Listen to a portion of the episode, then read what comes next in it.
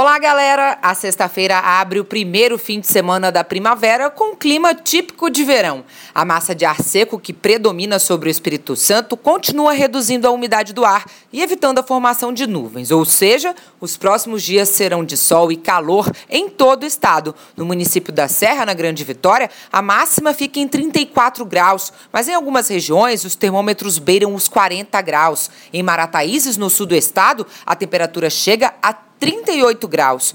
Os ventos fortes podem amenizar a sensação de calor no litoral, principalmente no fim do dia. Sopra de norte pela manhã e de norte-nordeste no final da tarde, entre 10 e 15 nós, com rajadas de 25 nós. Na madrugada de sexta para sábado, a previsão é de fortes rajadas, de até 35 nós.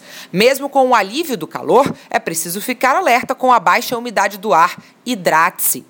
As ondas ficam entre um metro e um metro e meio, com ondulação de sul. Período de pico vai diminuindo ao longo do dia, variando de 13 a 6 segundos. Às 7 horas da manhã, maré totalmente seca, 1 centímetro. Maré alta, a 1 e meia da tarde, 1 metro e 40 centímetros.